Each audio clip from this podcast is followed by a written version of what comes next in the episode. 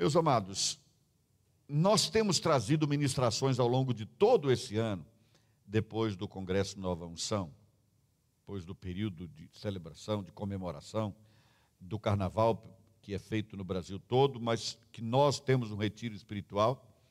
Desde aquele retiro espiritual, desde aquele congresso, aquele momento separado ali, nós resolvemos que ao longo desse ano nós ministraríamos os ensinos de Jesus, o que Jesus falou, o que ele ministrou. Porque nós entendemos que a fé vem do ouvir da palavra, porque a própria Bíblia diz isso. E nós então, com o tema que temos, assim na terra como no céu, se há algo que nós precisamos, é desenvolver a nossa fé. Então, o pastor Luciano, sobretudo, e eu, eventualmente outra pessoa, outro pastor também, mas sobretudo o pastor Luciano e eu, ao longo desse ano, temos falado sobre o que Jesus ensinou, o que Jesus ministrou. Hoje pela manhã, nós estamos falando sobre promessas. No próximo domingo pela manhã, nós começaremos a refletir sobre a igreja primitiva, a igreja cuja história está relatada no livro dos Atos dos Apóstolos. A começar no próximo domingo, às nove da manhã, teremos uma série de reflexões sobre essa igreja. A começar com o pastor Luciano, que vai fazer uma grande introdução no próximo domingo, às nove da manhã. Mas à noite nós vamos continuar nesse tema. Eventualmente, eventualmente nós vamos dar um salto, mas vamos começar hoje um assunto que eu devo retomar daqui a dois domingos. Teremos que dar, uma, dar um pequeno salto no próximo domingo, mas nós retomaremos, mercê de Deus, daqui a dois domingos. Por que eu estou anunciando isso? Tanto para você que está aqui hoje à noite, para você também, como para você que nos assiste de casa, ah, nesse momento ao vivo ou em outra situação, para saber que a palavra de hoje terá uma continuação. Tá certo, queridos? Então, para não se perderem depois nessa reflexão que pode ficar demasiadamente longa e por isso, no momento devido, nós vamos simplesmente parar e damos sequência depois. Essa palavra parte do que nós vimos hoje pela manhã, nas promessas de Deus para os discípulos de Jesus consta que o Senhor tem preparado galardões, recompensas. E essas recompensas levam em consideração as nossas obras. É interessante, para termos a vida eterna, para vivermos a eternidade com Jesus, só se leva em consideração a obra de Jesus. Mas Deus faz promessa de recompensa para cada discípulo de Jesus em razão da obra realizada. E eu disse pela manhã que hoje à noite nós, de uma certa maneira, retomaríamos esse assunto e o faremos a partir de agora. Antes de orar, ainda como introdução, quero dizer o seguinte, queridos: quando era adolescente, quando eu estava começando a vida com Jesus, eu me lembro que eu tinha um interesse enorme por livros que falassem sobre avivamento. E eu me lembro que num desses livros, me parece a biografia de Charles Finney, algo assim, havia um texto sobre zelo. E eu aprendi ainda na adolescência que a pessoa zelosa é a pessoa de um propósito só. É a pessoa que só tem um alvo na vida. Ela não é uma pessoa eh, cuja mente está partida com, em muitos interesses. Ela tem um propósito só na sua vida, a glória de Deus. Ela vive para glorificar a Deus, ela trabalha para glorificar a Deus. Ela vai à igreja porque ela espera que Deus nisso seja glorificado. Tudo que ela faz tem como propósito a glória de Deus. Não é uma pessoa dividida. Eu considero isso algo muito interessante, queridos, porque buscar a glória de Deus e termos um propósito único na caminhada talvez seja algo que está em falta na nossa geração e que tem, infelizmente, em razão disso, enfraquecido, não necessariamente a existência da igreja, mas tem enfraquecido a obra da igreja, o trabalho da igreja, singularmente o trabalho de evangelizar, de falar sobre Jesus e de ensinar os novos discípulos a andar com Jesus. Porque a nossa vida está dividida em tantos interesses que praticamente já nem sobra tempo. Alguns desses interesses, inclusive, são interesses fugazes.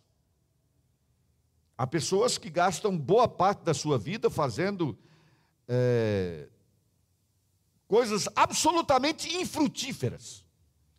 Divertimento, jogos, muito de televisão, por exemplo.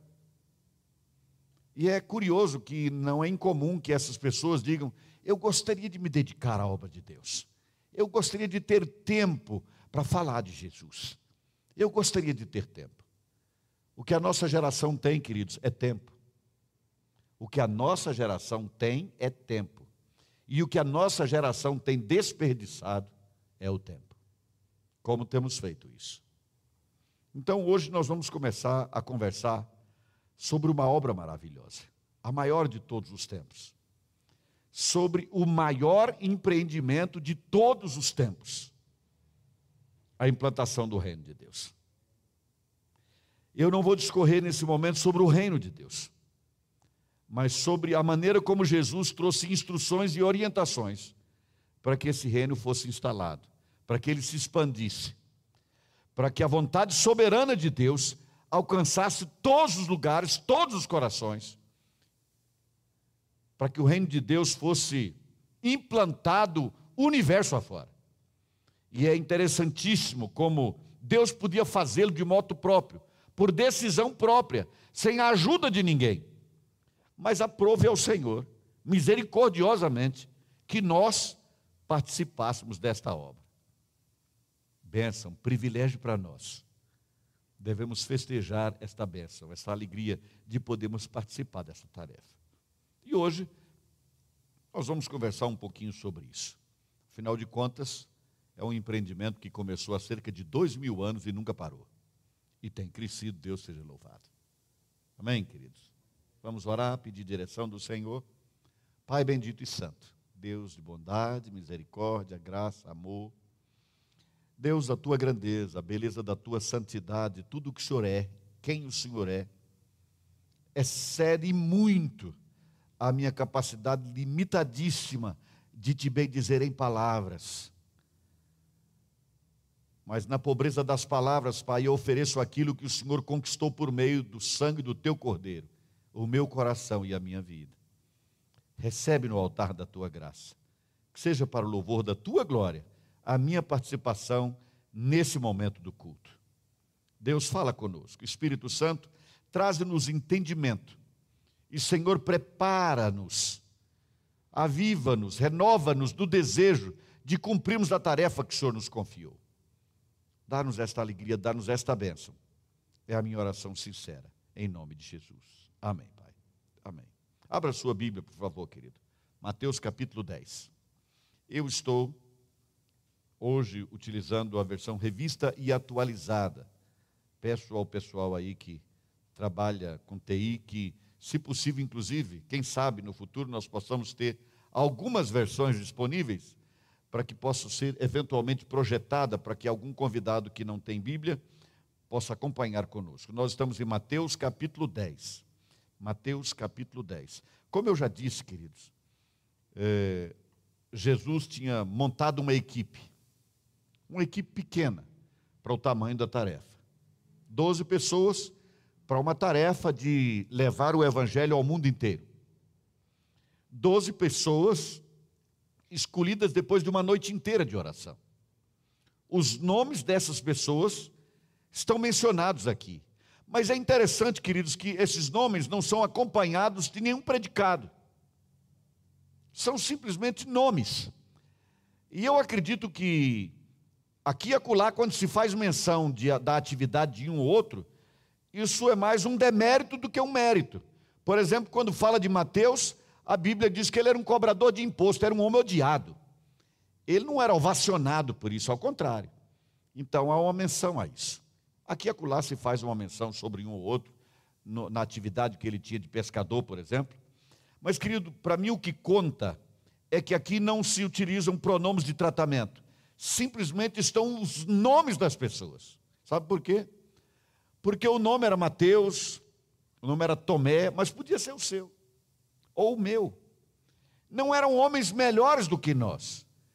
Não houve um, uma busca para se encontrar os melhores do mercado, para que se pudessem, para que se pudesse treiná-los para uma obra tão grandiosa. Não. Jesus conversou uma noite inteira com o Pai. E no dia seguinte ele escolheu esses. Nenhum deles escolheu Jesus. O próprio Jesus o afirmou. Ele disse: Não foram vocês que me escolheram. Eu escolhi vocês e enviei vocês para darem fruto. A escolha é minha. A escolha é de Jesus, a escolha é de Deus. Portanto, queridos, eu não vou ficar discutindo aqui sobre os nomes. Não é o caso. Mas no versículo primeiro, parece mesmo um preâmbulo, porque temos muito a aprender aqui. O texto diz assim: Tendo chamado os seus doze discípulos, deu-lhes Jesus autoridade sobre espíritos imundos para os expelir e para curar toda sorte de doenças e enfermidades. Querido, pense o seguinte: você vai começar um empreendimento difícil. Você sabe, você sabe que aquilo que você vai propor tem um alto índice de rejeição. Você vai passar adiante algo que as pessoas não querem. Mas você sabe que é exatamente o que elas precisam. Só que você sabe também que isso não deve durar, esse empreendimento, um ano ou dois. No caso, é um empreendimento que já dura agora cerca de dois mil anos. Dois mil anos. E não houve variação, a oferta é a mesma que se pregava, o que se ensinava naquele tempo, é o que nós ensinamos até hoje. Você quer começar um empreendimento que vai durar até o dia final, até o último momento da humanidade aqui nesse mundo, na condição que nós conhecemos hoje. E a pessoa que vai tomar essa decisão, dar essas instruções, presidir, orientar esse empreendimento, é ninguém menos do que Deus que se fez gente. Quem está à frente do empreendimento é Jesus. E a gente fica se perguntando: como é que nós treinaríamos uma equipe? Que orientação? Quais seriam as exigências? Que qualificações? O que se buscaria, o que se cobraria dessas pessoas?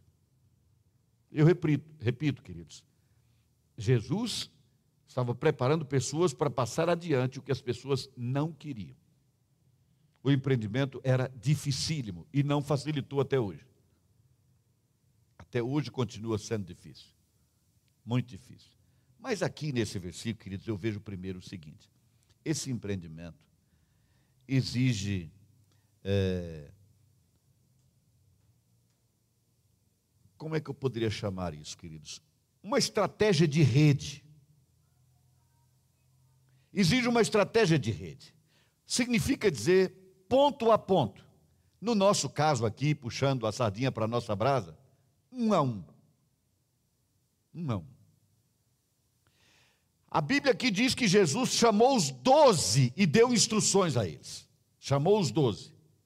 Jesus vinha caminhando com esses doze. Ele esteve com eles ao longo de três anos. Jesus pregava para as multidões, mas o discipulado era um a um ele falava a cada um deles e falava coletivamente também. Mas ele tratava pessoalmente das questões de cada um, como ele fez, por exemplo, com Pedro, ou nas ocasiões especiais em que ele convidava Pedro, Tiago e João para estarem com ele, como naquele momento da transfiguração, por exemplo.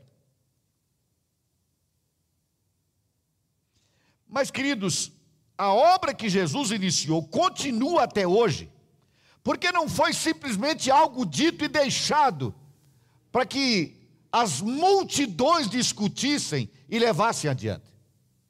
Esta obra existe até hoje, o Evangelho é o mesmo. Esse empreendimento permanece firme até hoje, queridos, porque ele foi sendo passado de uma pessoa para outra e para outra e para outra.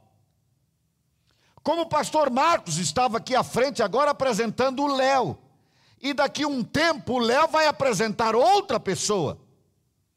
E aquele que o Léo apresentar irá apresentar outro, e assim sucessivamente. É uma teia, uma rede que vai se formando, queridos. Um a um. Um leva para o outro, que leva para o outro, e ao outro, e ao outro. É interessante, amados.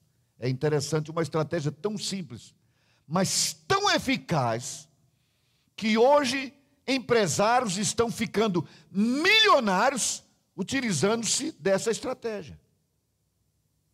Eu não sei exatamente que nome se dá a isso hoje, mas me parece que é é, venda de rede ou algo parecido. Alguém aí me ajude. Alguma coisa eles usam a palavra rede. Porque é exatamente uma teia que vai se formando. Uma pessoa que adquire, mas quando ele consegue mais um para adquirir, ele ganha. Quando aquele consegue outro, ele ganha também. E assim há um crescimento. Marketing de rede, é isso. Marketing de rede. Um a um. Aqui no Brasil começou com uma empresa americana que parece que me chamava Amway, algo assim. O fato cristalino, queridos, é que a simplicidade é uma das razões do sucesso desse empreendimento. A simplicidade. Eu fui alcançado, alcanço você. É aquela frase de Charles Loubach que foi roubada, infelizmente, por um comunista que diz que criou toda uma teoria da educação. E a frase de Charles Loubach, que nós aproveitamos aqui para o nome da nossa igreja, é Each one, teach one. Cada um ensina um. Cada um ministra para mais um. Por essa estratégia tão simples, querido, é que o evangelho foi chegando a tanta gente. Não podemos nos esquecer disso. A simplicidade da estratégia é uma das razões do sucesso desse empreendimento até hoje. Não vamos mudar isso. Não vamos mudar isso. Nós vamos continuar com a mesma estratégia, tecendo esta rede, crescendo, abrindo, expandindo cada vez mais. É o que eu vejo aqui quando esse texto fala dos discípulos, aqueles entre milhares que Jesus escolheu para investir na vida deles, dessas, desses doze discípulos. O que eu percebo aqui nesse versículo primeiro também, queridos, na segunda parte desse versículo, é que a estratégia funcionou e funciona muito bem porque é uma estratégia montada num comando único. Os administradores sabem que para uma empresa caminhar bem não pode ter muita gente mandando, não pode ter muita gente à frente, liderando, dando ordens, porque haverá um choque de comando e as pessoas não saberão a direção a seguir. Uma empresa bem-sucedida é uma empresa que tem comando único. Lembram-se de José no Egito? Faraó foi esperto quando disse: Onde nós encontraríamos um homem como esse, em quem está o Espírito de Deus, para realizar o que ele acaba de sugerir? E o que ele tinha sugerido? Que durante os anos de fartura o Egito entesourasse, ele pudesse construir grandes celeiros, para que eles pudessem vender esses alimentos depois no, ano de, no tempo de escassez. E toda a liderança daquela obra gigantesca foi entregue a um homem só. José, que nós conhecemos como José do Egito, filho de Jacó. Comando único. E qual é o comando único na igreja, queridos? O comando único está aqui. É um equívoco cometido ainda depois da reforma. A ideia clerical de que quem está com o microfone na mão, ou quem está aqui nesse púlpito, é aquele que tem o comando único da, da comunidade. Nunca, jamais. Só há um que tem o comando da igreja de Jesus, o dono dela, o implantador dela, o criador dela. O único que tem o comando da igreja chama-se Jesus. Isso parece impessoal, distante, fictício, mas isso é real, é prático. Nós não podemos pensar num planejamento estratégico que, leve, que deixe de levar em consideração que o comando da igreja pertence e pertencerá para sempre a Jesus, que vai comandar a sua igreja por meio do Espírito Santo, utilizando-se da sua revelação que nós temos à mão e que você pode ler ali agora um trecho dela. O comando da igreja pertence a Jesus, querido. Por isso, às vezes, nós temos uma dificuldade de caminhar como comunidade local. Porque há uma bênção na comunidade local, sabe qual é? A democracia. Todo mundo pode falar, todo mundo participa, todo mundo dá opinião. Essa é uma bênção. E há um problema na comunidade local, sabe qual é? A democracia. Porque isso às vezes dificulta para que as coisas andem com facilidade. São tantas opiniões, tantos pareceres, atenção ao pensamento de tanta gente que isso pode trazer dificuldade. Mas a verdade cristalina, inarredável irrefutável é: o Senhor exclusivo da igreja é Jesus. A igreja é dele. Quando alguém diz eu estou procurando uma igreja, a primeira característica de uma boa igreja é quem manda nela é Jesus, por meio da sua palavra revelada. E a segunda característica é exatamente essa. Esta é uma igreja que busca entender e viver os princípios da palavra de Deus. Como é de onde eu estou tirando essa ideia aqui, queridos? Porque este texto diz que Jesus chamou os doze discípulos e deu a eles uma autoridade sobrenatural. Significa dizer, queridos, que aqui era uma, uma autoridade derivada, essa é a verdade. Era uma autoridade sobrenatural derivada. Eles não conseguiram isso num lugar qualquer. A autoridade espiritual que eles tiveram e receberam, de um poder extraordinário, derivou de Jesus o que eles fariam dali para frente seria muito semelhante ao que vinha fazendo Jesus. Jesus vinha curando, Jesus vinha expulsando demônios. E aqui o texto diz, vejam só, deu-lhes Jesus autoridade sobre espíritos imundos para os expelir e para curar toda sorte de doenças e enfermidades. E o versículo 8 há uma ordem direta dele: curar enfermos, ressuscitar mortos, purificai leprosos, expelir demônios, de graça recebeste, de graça dai. Repare, meus amados, que Jesus chega a dizer o seguinte: vocês vão por aí e ressuscitem mortos, inclusive. Ou seja, a obra que Jesus realizava, ele agora concedeu autoridade aos seus discípulos para igualmente realizarem. A autoridade espiritual derivada significa dizer que eles reprisariam Exatamente aquilo que Jesus vinha fazendo. O comando permanecia com ele, a autoridade foi recebida dele. Eles só o representariam naquilo que estavam fazendo.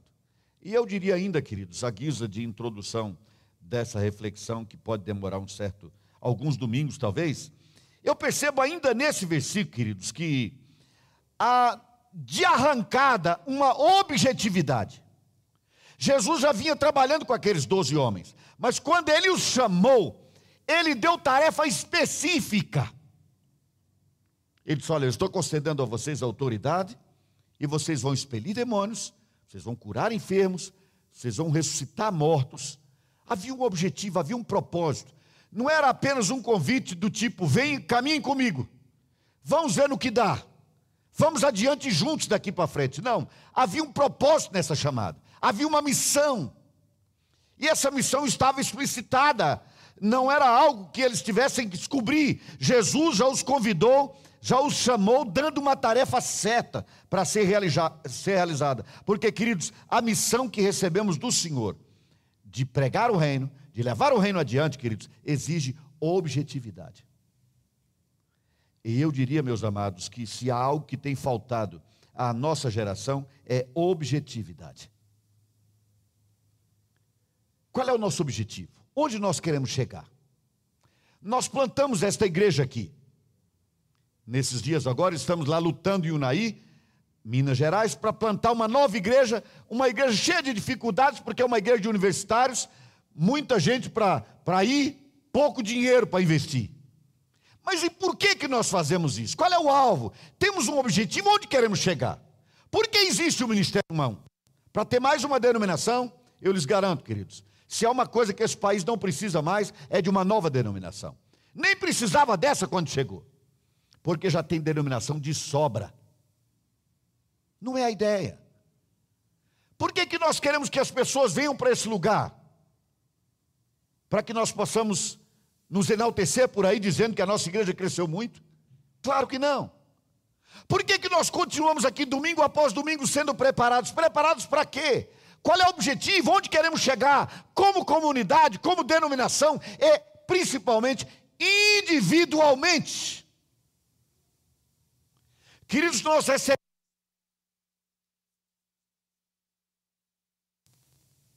Mas para a realização dessa tarefa, queridos, para cumprimento dessa, dessa missão, nós precisamos ter objetividade. Se você não sabe onde quer chegar, vamos ao clichê todo caminho vai te levar a lugar nenhum.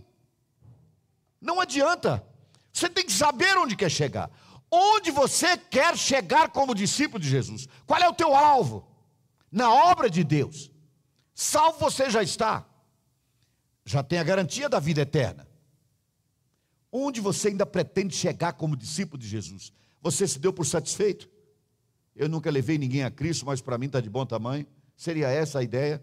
Naturalmente, a minha expectativa é de que você diga um retumbante não ao que eu acabo de perguntar você diga: não, eu quero crescer, eu quero levar mais gente para Jesus, eu quero evangelizar, eu quero discipular, eu quero participar dessa missão, eu quero participar dessa obra, mas tem que ter objetividade. O que eu percebo aqui, queridos, em relação a essa objetividade, é que eu, eu preciso ir saltando um pouco, porque o tempo, eu fico olhando para aquele reloginho ali, queridos, e eu vejo que ele anda tão depressa, é horrível, é horrível. Mas eu agradeço, viu, Marília, por esse relojão aí, para lembrar que nós não temos a noite toda para falar aqui. Queridos, quando Jesus deu uma obra objetiva para eles, ele diz primeiro o seguinte: vocês vão oferecer resistência à oposição. Vocês vão expelir demônios. Por quê? Porque, queridos, há uma oposição à implantação desse reino. Há uma oposição também à expansão, ao crescimento da igreja de Jesus. Há uma oposição. Agora repare no que eu vou dizer, guardem isso porque não é novidade, mas a gente se esquece. As, quem se opõe à implantação do reino de Deus não é gente, não é carne e sangue, não são pessoas nós não temos inimigos, pessoas. Pessoas podem ser usadas pelo nosso inimigo. Mas a nossa luta não é contra carne e sangue, a nossa luta é contra forças espirituais.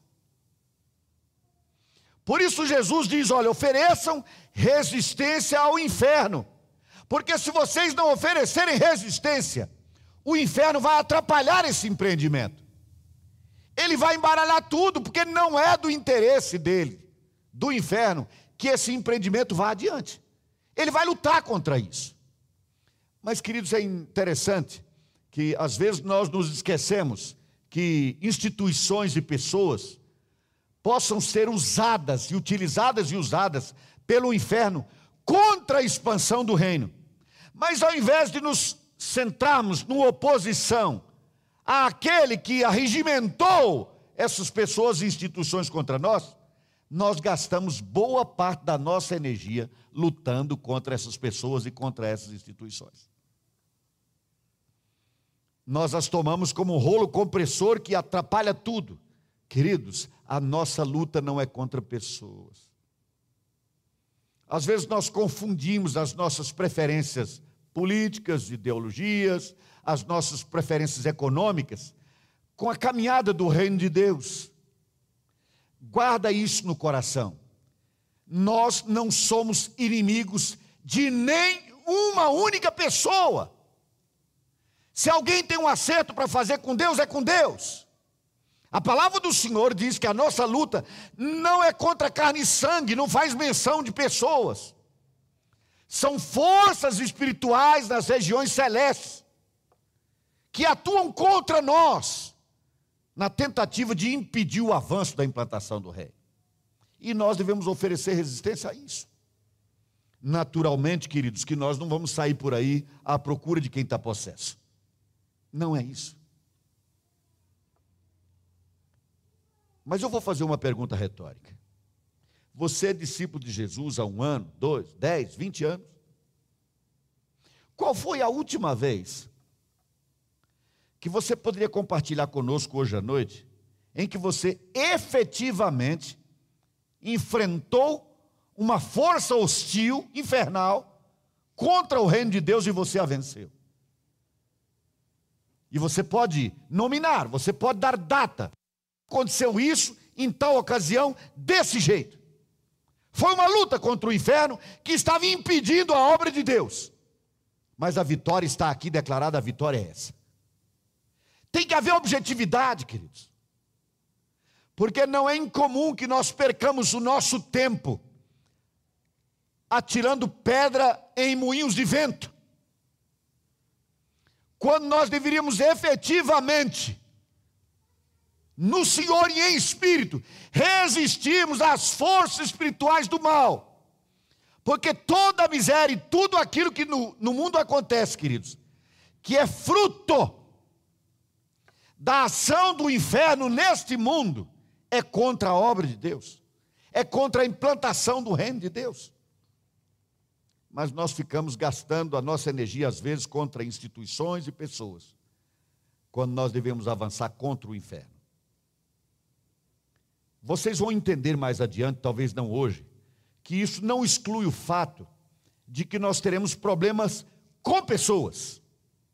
Mas o que eu quero deixar claro desde já, queridos, é que nós não devemos tratar estas pessoas como nossos inimigos.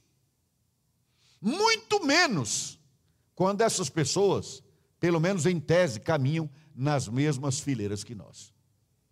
Porque talvez a igreja seja um dos únicos exércitos no mundo, ou um dos poucos que atiram contra os seus próprios soldados, uns contra os outros. Uma igreja falando da outra.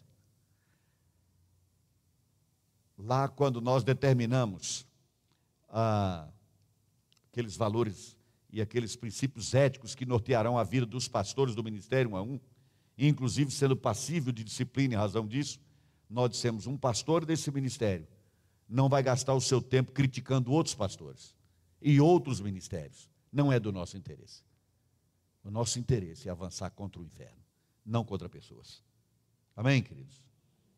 Nessa objetividade ainda, queridos, eu percebo que Jesus, e aqui eu fico fascinado com isso, a estratégia dele. Jesus mandou que eles fizessem o quê? Que eles curassem enfermos. Você já ouviu isso por aí, aquela ideia de que o que importa mesmo é ter saúde, né? Fazem isso como brincadeira quando nasce uma criancinha que não é tão bonita assim, mas é verdade. Quando a gente tem saúde, o que, que a gente faz? A gente vai se virando, né? A gente vai se virando, vai dando jeito.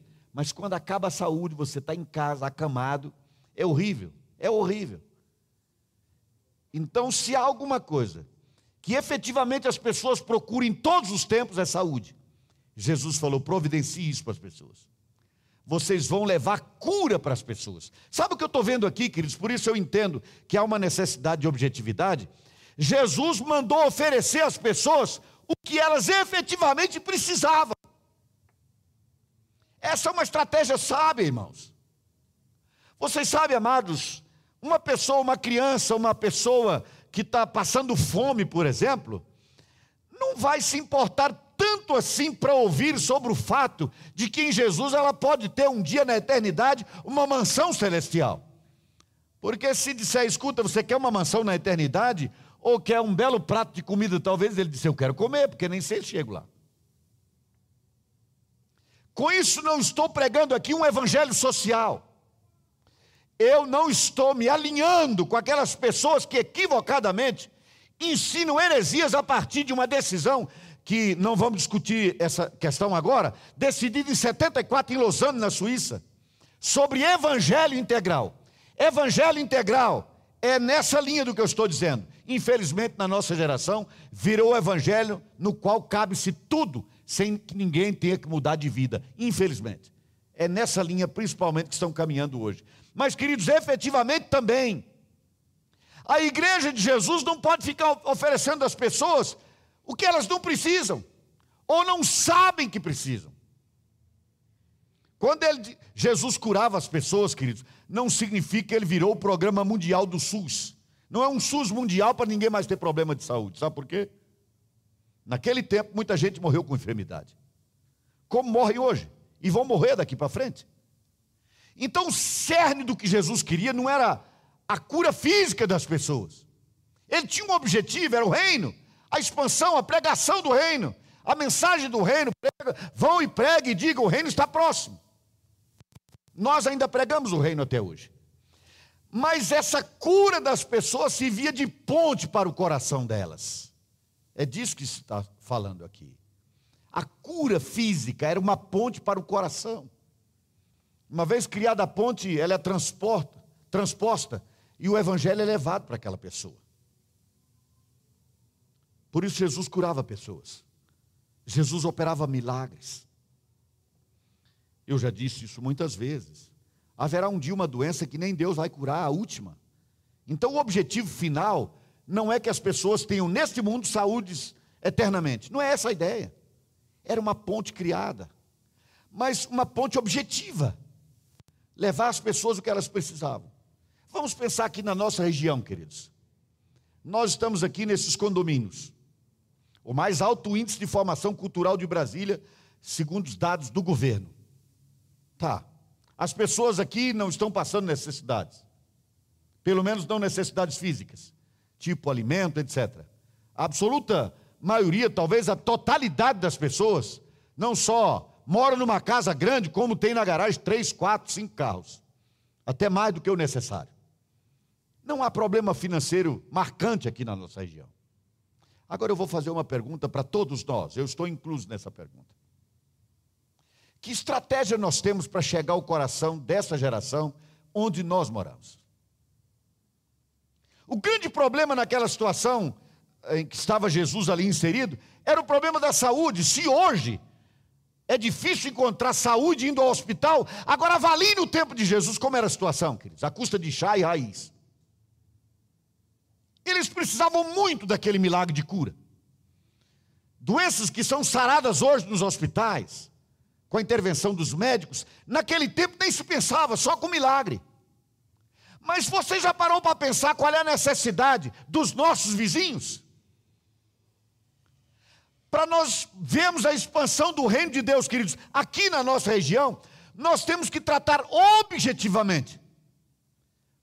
E nesse caso, queridos, não, é, não espere que um dia algum líder dessa comunidade, um dos pastores, dos presbíteros, seja iluminado com uma boa ideia, porque é responsabilidade de todos nós. Na volta do Senhor, ninguém vai poder dizer assim: eu teria trabalhado, se tivessem me dado uma boa ideia. Mas eu não sabia o que fazer. Faça aquilo que está ao seu alcance. Faça o que estiver ao seu alcance. Mas o certo, queridos, é que algo tem que ser feito. E de forma objetiva. Ali nesse caso, Jesus disse: vocês vão curar os enfermos. Eu ainda percebo ainda, queridos, é, que logo de arrancada, a despeito de mandar expulsar demônios, de curar enfermos, Jesus deixa claro que o objetivo último era a pregação do reino. Eu olhei com vocês o versículo primeiro.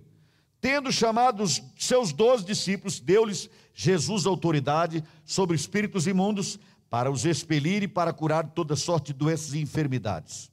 E aí, na sequência, ele vai dar os nomes dessas pessoas que foram escolhidas. E depois nós vamos ver, queridos, que Jesus dá essa ordem de que os enfermos sejam curados, etc. Mas ele no versículo 7 diz assim: À medida que seguides, pregai que está próximo o reino dos céus. À medida que vocês forem caminhando e as pessoas quiserem ouvir vocês, quando, quando uma pessoa, querida, é, recebe o poder de Deus e cura um enfermo, muita gente para para ouvir essa pessoa. Infelizmente, o que é comum é essa pessoa começar a ser famosa e convidar cada vez mais gente para ser curada. Jesus diz: à medida que vocês forem caminhando, conseguir espaço para ir adiante, preguem que o reino está próximo. A pregação é a do reino. Eu acho maravilhoso, queridos. Por isso eu gosto tanto da ideia de, de ser pregador. Porque Jesus diz que veio ao mundo para pregar. E ele mandou os seus discípulos para também pregarem e ele nos mandou pregar o Evangelho. Ide por todo mundo pregar o Evangelho a toda criatura. Essa é a obra, essa é a missão. Ok, dito isso, aqui Jesus começa a dar instrução aos seus discípulos, versículo de número 5. A estes doze enviou Jesus, dando-lhes as seguintes instruções. Nós vamos encontrar uma certa dificuldade de dizer nesse versículo, nesse ponto, acabam as instruções. Para mim, praticamente todo esse capítulo trata de instruções. E nós vamos ligeiramente refletir sobre duas ou três instruções hoje à noite. Eu tinha preparado umas dez, não faz mal, a gente volta no outro domingo para continuar. Mas me permita eu pensar em duas ou três. A primeira instrução que nós temos aqui, queridos, está, está no versículo, nos versículos, digo, 5 e 6. Jesus disse assim: vou reler. A esses doze enviou, dando-lhes as seguintes instruções: Não tomeis rumo aos gentios, nem entreis em cidades de samaritanos, mas, de preferência, não exclusivamente, de preferência, procurai as ovelhas perdidas da casa de Israel. Meus amados, será que Jesus não tinha interesse nos samaritanos? Sabemos que sim. Ele ficou sozinho para conversar com uma samaritana um dia ao lado do poço, lembram-se? Poço de Sicá, na cidade de Sicá. Jesus tinha interesse nos samaritanos. Jesus tinha interesse nos gentios? Naturalmente que sim. Ele escolheu depois, um nascido fora do tempo, um apóstolo chamado Paulo, só para levar o evangelho aos gentios. Ele tinha todo o interesse. Entretanto, ele diz assim: preferencialmente, preguem sobre o reino as ovelhas perdidas da casa de Israel. Estrategicamente, eu entendo que a instrução de Jesus aqui, queridos, era essa: na medida do possível, evite conflitos que ofereçam risco aos objetivos da missão. Não gastem vocês entrando em conflito desnecessário. Por quê, queridos? Se os discípulos de Jesus começassem a falar do reino que estava próximo e dissesse isso aos não judeus, eles entrariam num conflito com os judeus. Por exemplo, um dia veio uma mulher pedir ajuda a Jesus para que a sua filha fosse liberta de uma opressão maligna. Mas ela era uma mulher cirofenícia. Ela não era judia. E quando ela procurou Jesus, ela disse: Jesus, filho de Davi, tem misericórdia de mim. Essa frase, filho de Davi, os judeus entendiam como uma afronta. Jesus, inclusive, se afastou dela um pouco. Os discípulos também até recomendaram que ele atendesse logo para que ela se afastasse, porque isso gerava conflito. Jesus estava dizendo: não percam o tempo de vocês neste momento, gerando conflito desnecessário que pode atrapalhar a missão. O objetivo é a missão, o objetivo é a pregação do reino. Vai chegar o momento e a hora, o tempo certo, para que os gentios recebam o Evangelho, para que os samaritanos recebam o Evangelho. Haverá momento para isso, mas não entre em conflito desnecessário. Meus irmãos, esse é um ponto da nossa estratégia que está sendo esquecido. Nessa, infelizmente, o inferno, em grande medida, está vencendo. Nós entramos em conflitos quase que diários agora com a existência do WhatsApp. É impressionante. Nós estamos em conflito quase que permanente. Atacamos e somos atacados quase que o tempo todo. E nós vivemos esse conflito. Quando não se torna público, ele é pessoal. E a alma vai amargando, vai azedando o coração. E aí nós perdemos esse amor, essa, essa afabilidade para pregarmos o Evangelho, para falarmos do amor de Deus, para falarmos da vida que Jesus veio para oferecer na cruz do Calvário. Por quê?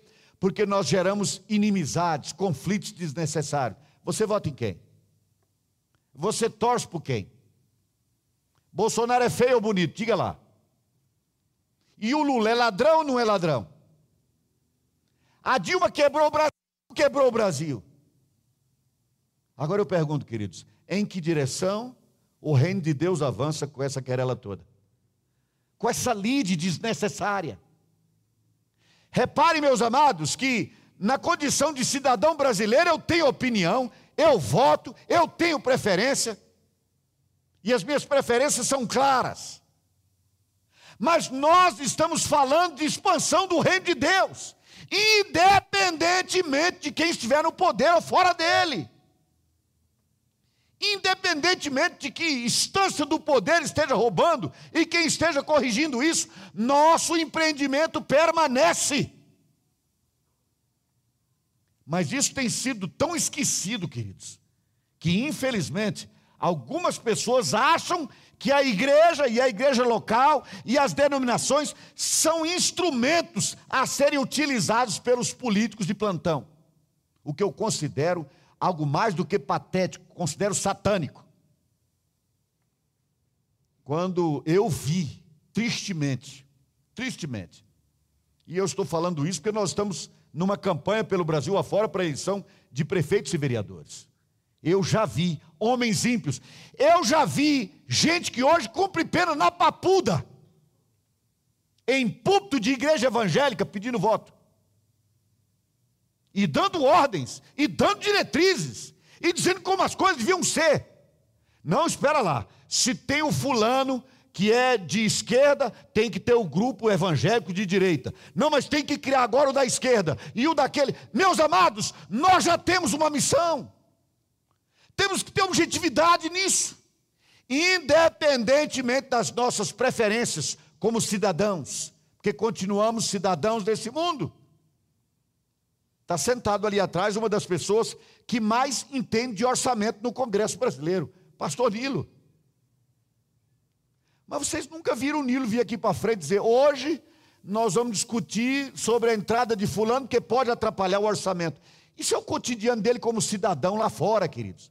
Mas isso nunca o desviou do propósito maior de levar pessoas a Jesus, de discipular essas pessoas. Desculpe expô-lo dessa forma, pastor Nilo. Quantas pessoas hoje você está trabalhando, queridos, discipulando para aprender a andar com Jesus? Dez pessoas. Dez pessoas. Se o Nilo passar mais dez anos ajudando a formar o orçamento do Congresso, isso não será comparável ao discipulado de uma única pessoa. Porque a missão é essa. É para isso que nós somos igreja. É por isso que Deus nos mantém aqui neste mundo, queridos. Aqui neste mundo. Porque Ele tem uma missão para nós. E nós vamos ser recompensados por essa missão. Isso não passará em brancas nuvens. O Senhor estará atento a isso. Ele está atento a isso. Ele está atento a isso, amados. Deus sabe que você é necessário. Vou reprisar. Deus sabe que você é necessário. Meus irmãos, se eu não me dispuser a ser usado por Deus, Ele pode usar outro. Eu espero que não. Nunca. Eu espero que a obra que Ele tem para mim não confie a outro. E eu espero chegar na presença dEle e entregar o que Ele me deu para fazer, realizado, para a glória dEle com lutas, com dificuldades, com problemas, com enfrentamentos, mas realizado, obra feita. Meus amados, não há dúvida, não há dúvida que nós devemos aprender e teremos que aprender cada dia mais a evitar conflitos desnecessários. Pastor Marcos, se o nosso candidato a deputado distrital na próxima eleição for diferente, o seu e o meu, de partidos, etc., um mais à direita, mais à esquerda, mais ao centro. Sabe o que vai acontecer? Continuaremos sendo os amigos que somos há cerca de 30 anos. Isso não fará diferença nenhuma. Porque nós temos um alvo só, um propósito só. Lembra do que eu disse no início? Zelo. O nosso alvo é a glória de Deus. E Deus foi glorificado até por Ciro, que era um instrumento que em tese estaria a favor do inferno mas que Deus chamou de meu servo. Lembram disso? Então, queridos, nada de conflitos desnecessários, nada de conflitos políticos, conflitos teológicos. Ah, mas nós só entendemos que a, a pessoa não pode resistir à graça de Deus. Quem for contra não é do nosso meio. Ah, mas nós entendemos que se você não aceitar que foi eleito, então você não é bem-vindo. Meus amados, meus amados, quem confessar, quem crer e confessar será salvo, é o que diz a palavra de Deus.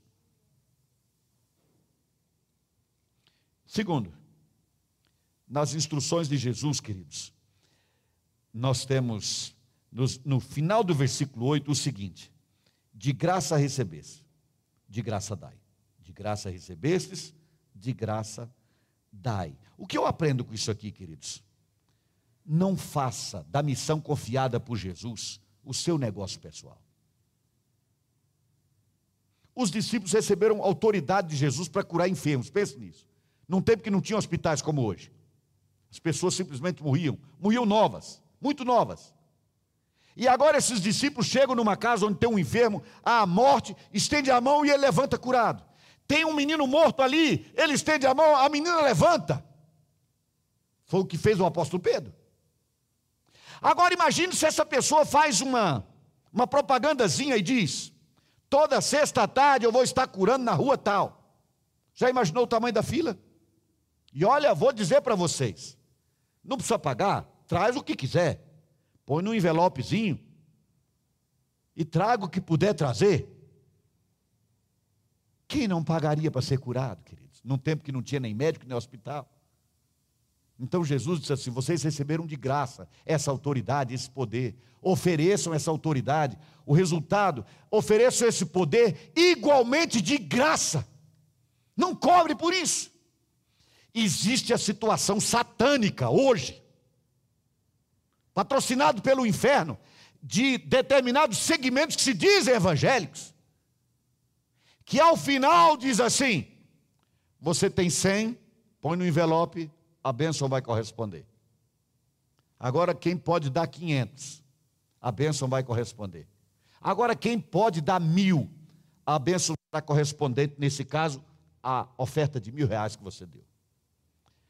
Meus amados, eu fico impressionado que uma pessoa dessa não se preocupe de um dia se encontrar com Deus. O que ela vai dizer para o Senhor? Comprei uma televisão? Comprei um avião? Mostrei para todo mundo que quem segue o Senhor fica próspero. Prosperidade e riqueza são coisas distintas, queridos.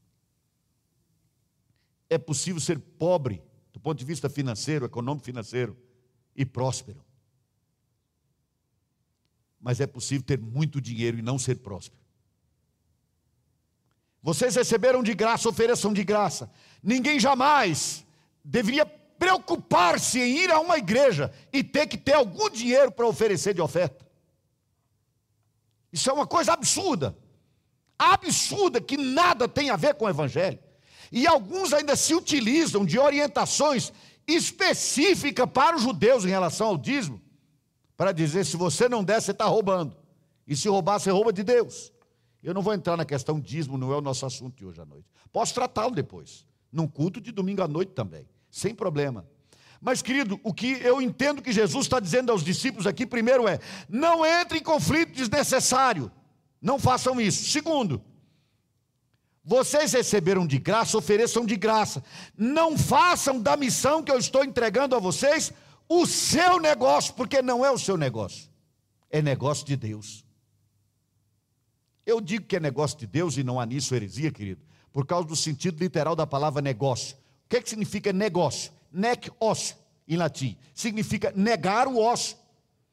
Significa tarefa para ser realizada, obra a ser feita. E há uma obra a ser feita. E Deus a compartilhou conosco, queridos. Mas a obra é de Deus. A obra é de Deus. Eu finalizo me permitam, pelo menos, mais um destaque, e eu, com isso, sei que já estou ultrapassando o tempo esperado, mas é porque Jesus trouxe tantas instruções, queridos, que se eu não acrescentar um pouquinho mais, eu temo que nos outros domingos a gente vai ficar tanto tempo que isso fique cansativo. Versículos 9 e 10 de Mateus capítulo 10. Não vos provereis de ouro, nem de prata, nem de cobre nos vossos cintos, nem de alforge para o caminho, nem de duas túnicas, nem de sandálias, nem de bordão, porque digno é o trabalhador do seu alimento. O que é que Jesus está dizendo aqui a esses que receberam dele essa missão, queridos? Não desperdicem as suas energias com pesos desnecessários. Querido, se um discípulo daquele, por exemplo, Mateus, Mateus foi um homem de muitas posses. Ele era um ladrão, roubou muito. Era odiado por isso. Fez um jantar com muitos convidados quando conheceu Jesus. Mas era um homem que naturalmente tinha muitas posses. Mas o Senhor diz: quando vocês forem na missão, não leve nada que vai tirar a energia de vocês. Não leve nenhum peso desnecessário. Para que sair com uma sacola, com uma mochila de ouro? Para que sair com uma mochila de prata, cheia de prata dentro? Qual era a necessidade? Mas aí o Senhor diz assim: quem trabalha é digno do seu alimento. Eu vejo aqui também uma garantia dele dizendo assim: vocês terão o necessário. Mas a ideia aqui é exatamente essa, queridos. O suficiente é suficiente, só isso. O suficiente é suficiente. Mas, irmãos, como nós carregamos a nossa vida de tanta preocupação, é tanto peso, é tanto fardo. Às vezes a própria casa da gente vira um fardo. Ela está ótima, mas a gente quer mais, e mais, e mais. Está linda, mas tem uma cor nova. E aí a gente gasta um tempo e uma energia enorme pintando de novo. Já tem um carro bom, mas apareceu ontem numa propaganda um modelo diferente demais. Aí a gente gasta aquilo, aquele tempo enorme naquilo. Uma boa parte da nossa vida é gasta juntando fardo, que depois nos impedem de correr, porque a proposta é uma corrida. Corramos com perseverança a carreira que nos está proposta. Olhando para o autor e consumador da nossa fé, Jesus, é o que diz o autor da carta aos Hebreus. Essa visão, essa, essa caminhada num objetivo certo, queridos, é impedida muitas vezes porque a nossa existência virou um fardo, um fardo que nós mesmos criamos. E é por isso que lá o texto diz assim: desembaraçando-nos de todo o peso e da tenaz no pecado, do pecado que tenazmente nos assedia, corramos com perseverança a carreira que nos está proposta. Desembaraçando de todo o peso, de todo o fardo. É fácil? Não é fácil, querido.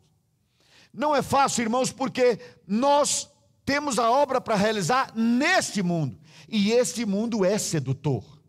Muito sedutor. É uma estratégia do inimigo nos seduzir, nos levar para o lado, nos fazer parecer que estamos no bom caminho, quando na verdade estamos no caminho paralelo.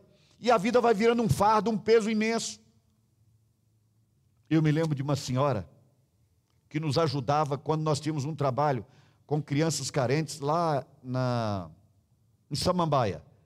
Para quem nos assiste de casa, uma região administrativa aqui do Distrito Federal. Nós tínhamos aquele trabalho com aquelas crianças e era uma, uma dificuldade muito grande, porque nós nos recusamos a receber ajuda do governo. Nós queríamos que isso fosse feito por nós mesmos. Talvez um pouco de romantismo nisso também. Mas, aqui e acolá, uma pessoa se dispunha a nos ajudar.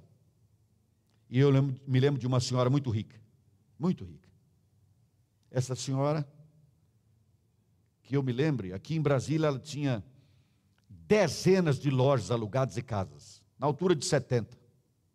Era dona de hotel, era dona de muitos prédios em outros lugares e muito dinheiro investido, muito. E ela resolveu contribuir. A contribuição dela era tão pequena que o tesoureiro naquela época, do Instituto de Difusão do Evangelho que presidíamos, o tesoureiro pediu a ela permissão para dar oferta no lugar dela. Porque o que nós pagamos de despesas bancárias e correio naquele tempo, hoje, talvez fosse muito mais fácil com o Pix, né? Mas naquele tempo não tinha nada disso. Não tinha QR Code, nada disso. Era tudo pelo correio. E vinha aquele boleto enorme do banco, e aquilo tudo custava mais quase o dobro da oferta que ela oferecia. Essa senhora faleceu. Antes de falecer, doou tudo aquilo para a obra de Deus, fez uma doação para algum necessitado? Não. Morreu e deixou a briga para trás. Com um detalhe: nunca foi casada, então não tinha filhos, nem marido para herdar. Tiveram que buscar algum parente para herdar tudo aquilo. Qual é o sentido? Qual é a lógica disso? Qual é o sentido de um discípulo de Jesus não parar de ajuntar dinheiro, queridos? Sabendo que o evangelho precisa ser pregado. Sabendo que pessoas estão morrendo de fome pelo mundo afora.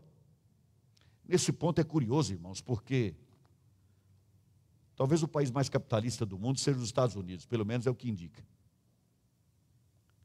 Mas é um dos países do mundo onde os milionários, antes de morrer, costumam fazer doações gigantescas imensas doações. Por que fazem isso? Motivado por o quê? Sinceramente, não sei. Não conheço o coração deles. Não conheço. Mas uma coisa é certa, queridos: é um bom exemplo. Um exemplo que deveria ser seguido por muitos discípulos de Jesus. Não é incomum que as pessoas morram e os filhos fiquem brigando em juízo por coisas pequenas e grandes. Quando talvez isso pudesse ser feito muito antes de morrer, investir no reino de Deus. Eu não estou fazendo nenhuma campanha pedindo a ninguém para construir esse templo aqui, nós já estamos aqui. Mas eu fico pensando, por exemplo, hoje eu penso nisso. Pense na missão Vida. Lá nós nos reunimos anualmente no nosso congresso, Nova Unção.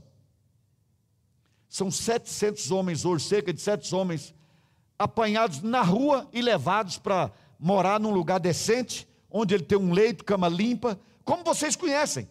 Nós nos hospedamos onde eles hospedam os mendigos, quando nós não estamos em congresso. E aí o pastor Wildo diz aquilo que eu falei hoje pela manhã.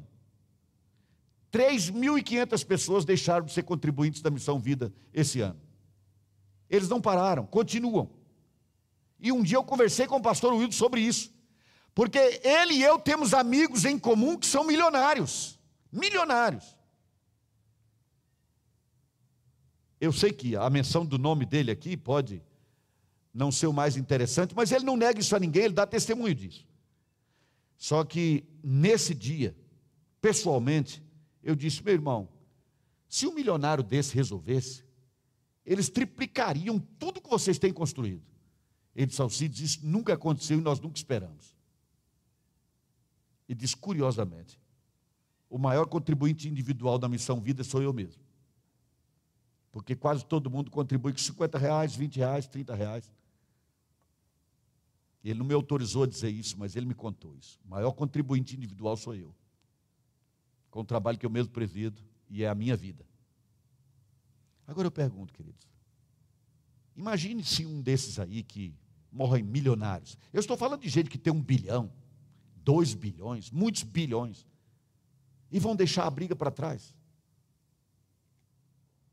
Mas há uma curiosidade nisso também, queridos. Aqui eu finalizo dessa forma. Eu me lembro que quando nós trabalhávamos com essas crianças, nós tínhamos também programa de rádio e televisão, e eu nunca tive jeito para pedir ajuda no rádio, nem na televisão, nem em lugar nenhum. Era um ou outro, individualmente. Nas vezes que tentamos fazer isso coletivamente, não deu muito certo. Eu tinha dificuldade enorme para fazê-lo. Mas um dia fui conversar com uma pessoa que dirigiu uma obra muito grande no Brasil. Fui ao Rio de Janeiro, sentei com ela lá em Niterói, falando das nossas lutas e dificuldades. Ele dirigiu um trabalho chamado, acho que era Fábrica de Esperança, algo assim. Um trabalho muito bonito. E ele me disse assim: o seguinte conselho de Salcides: nunca firme a obra de Deus que ele confiou a você ao bolso dos milionários. Não olhe para o bolso deles, porque quem sustenta a obra de Deus são aquelas pessoas que de madrugada estão com o joelho dobrado, porque elas mandam uma pequena oferta, mas o altar delas está na presença de Deus em favor dessa obra. É isso que sustenta a obra de Deus. É fato, queridos, é fato. A maior oferta foi da mulher que deu tudo o que tinha. Mas de qualquer maneira, queridos, fica aqui a minha palavra pastoral. Se algo na sua vida é um fardo, é um peso, é um problema, desvencilhe-se. Eu falei muito em dinheiro, mas há outras coisas também. Quanto tempo os pais gastam levando filhos para fazer karatê, fazer jiu-jitsu, fazer não sei mais o quê? Quanto tempo gasta para levar para curso de inglês, curso de francês, de espanhol, de chinês, sei lá mais o quê? Aprender é um problema? Não, queridos, não. Mas às vezes aquilo é feito por pura vaidade. Quando é por pura vaidade, não tem sentido. Eu mesmo já pratiquei artes marciais. Eu não estou aqui acusando quem quer uma vida saudável, não é isso. Mas isso a gente faz com o tempo que sobra. Porque nós temos uma missão, temos um objetivo certo. E quando é extremamente necessário, Deus dá quando é preciso. Dou esse testemunho mais uma vez para a glória de Jesus. Quando eu morei na França e sabia que tinha pouco tempo lá, eu comecei a pedir a Deus que eu pudesse aprender logo aquela língua. Com um, um mês e 25 dias depois de chegar, eu preguei em francês e prego até hoje, se preciso for. O que eu estou dizendo, queridos, é nós temos um objetivo, nós temos uma missão, tudo mais é apêndice. E como apêndice tem que ser tratado. É um fardo, é um peso, deixa de lado. Eu me lembro de uma pessoa que foi uma bênção na nossa vida e na igreja que eu pastoreava durante um bom tempo, até, até que conseguiu comprar uma lancha. Acabou, acabou.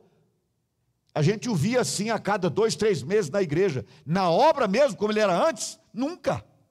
Era professor na igreja, ministrava a palavra. Nunca mais. Porque sábado e domingo ele estava na lancha. Ah, sim. Esse lago ele conheceu de ponta a ponta o lago de Brasília. Aquela lancha, queridos, não foi uma bênção, aquilo foi um fardo, aquilo foi um peso, aquilo foi uma sacola de, de ouro, aquilo foi um, um bornal cheio de prata. Era um alforje desnecessário, desnecessário, porque impediu a obra de Deus na vida dele. Você sabe o quanto eu sou apaixonado pela ideia de uma beira de rio, de um sítio, de uma fazenda, desde que isso não seja um fardo e um empecilho para que a obra de Deus seja realizada por meu intermédio.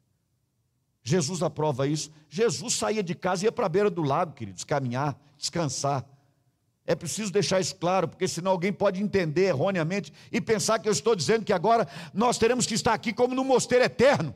Todo mundo reunido aqui, daqui para a rua, da rua para aqui. Irmãos, nós temos o nosso cotidiano, mas aquilo que estiver na nossa vida que representar um impedimento, um fardo, um peso a ser carregado, e que tira-nos da objetividade de levar adiante o reino de Deus, isso deve ser abandonado.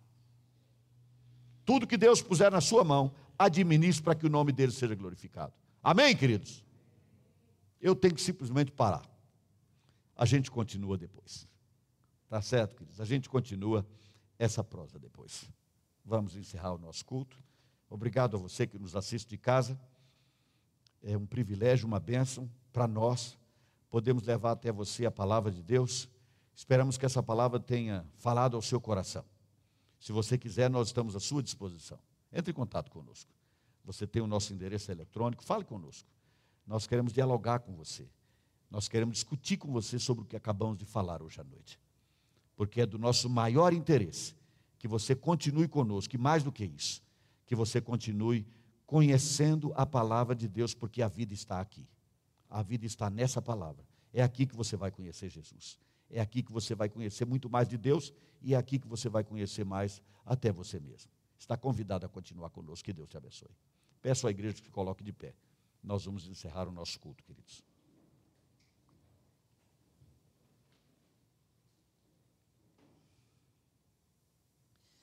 Maravilhoso Deus e Senhor. Há uma enorme possibilidade de que nas muitas palavras o teu filho tenha tropeçado. Se isso aconteceu, Senhor, faz com que isso seja esquecido. Mas Deus, em nome de Jesus, continua trazendo ao nosso coração esse despertamento da necessidade de cumprirmos a missão que Jesus nos confiou. Se alguém traz na sua vida um fardo, Senhor, um fardo cultural, uma necessidade de continuar aprendendo o que não vai mudar nada na vida, o que não vai acrescentar nessa missão, ou o ajuntamento de uma posse sobre a outra, dinheiro e mais dinheiro, se isso vem acontecendo com alguém, Senhor, desta comunidade, em nome de Jesus nós clamamos pela libertação dessa pessoa. Faze-nos todos livres, meu Deus, daquilo que possa impedir a nossa marcha acelerada no cumprimento da obra do Senhor na nossa vida. Se há alguma tenaz de pecado, Senhor, quebra tenaz nessa noite. Seja que tipo de peso ou tenaz for, quebra nesta noite, Senhor. Desfaz nessa noite. Para que nós possamos estar livres para irmos adiante, trabalhando com alegria de coração na expansão do teu reino, na pregação do evangelho, levando os princípios da tua palavra àqueles que não conhecem. Oh Deus maravilhoso, dá-nos uma estratégia aqui para a nossa região Senhor, mostra-nos o que devemos fazer, como devemos fazer, os instrumentos que devemos nos utilizar para levarmos o teu evangelho a todas as pessoas. Finalmente, Pai, eu te peço em nome de Jesus, aquele que está aqui nesta noite, ou aquele que nos ouve agora, e que o faz porque tem uma necessidade premente, há algo que grita, que clama por mudança, por solução no seu coração, em nome de Jesus, Dá a esta pessoa esta bênção nesta noite. Dá a bênção da cura para os enfermos. Dá a bênção da libertação para os que estão oprimidos pelo inferno. Dá a bênção de um caminho aberto para aqueles que percebem que a sua jornada está embaraçada, que não sabe a direção a seguir, aqueles que eventualmente foram prejudicados pelas circunstâncias e estão agora inquietos, meu Deus, por causa da condição financeira, econômica, em nome de Jesus, desembaraça o caminho dessa pessoa hoje à noite. A tua palavra diz que o Senhor é o Deus que derrama luz nas trevas e desembaraça o caminho. Faz isso hoje, Pai querido. Derrama luz onde houver trevas. Deus dá-nos uma semana abençoada, uma semana vitoriosa, uma semana feliz uma semana na tua presença. Conduze-nos, Senhor, aos teus eleitos, para que eles se encontrem com Jesus por nosso intermédio. Abençoa, Pai, aqueles que estão nos ouvindo agora, nos assistindo nesse momento. Ministra na vida dessa pessoa uma bênção como sinal da tua graça, para que essa pessoa persevere no Senhor até que conheça Jesus como seu Salvador. É a minha súplica sincera, em nome de Jesus. Amém, Pai. Meu amado, minha amada irmã em Cristo Jesus, que o amor maravilhoso, indizível do nosso Deus e Pai, que a graça irresistível do seu Filho, nosso querido e amado Senhor e Salvador Jesus, a unção, o consolo do Divino e Santo Espírito de Deus, estejam e permaneçam com os que têm um amor sincero pela vinda do Senhor Jesus. E nesta noite, como ministro de Deus, eu invoco o nome e a bênção do Deus Todo-Poderoso sobre a tua vida. Que ao longo desses próximos dias o Senhor visite a tua vida, a tua casa, o teu lar. Que os anjos guerreiros do Senhor sejam enviados com as suas espadas desembainhadas, para guardarem o lugar onde você estiver. E que no lugar onde você estiver, esteja de forma perceptível a fragrância maravilhosa da presença de Jesus. Que a glória do Senhor possa resplandecer na tua vida. Sim, que a glória do Senhor seja notória no teu andar, no teu falar, no teu agir. E que Deus, nesta noite, por intermédio da ação poderosa do seu Santo Espírito, te conceda a autoridade, a unção e o dom necessário ao cumprimento primoroso da missão que o Senhor te tem confiado. É assim que eu te abençoo e o faço. É em nome do Pai, do Filho e do Espírito Santo. Amém, Jesus. Que Deus te abençoe, meu querido. Infelizmente, nós não podemos recomendar que nos abracemos, mas de todo o coração tenham todos uma semana abençoada em nome de Jesus.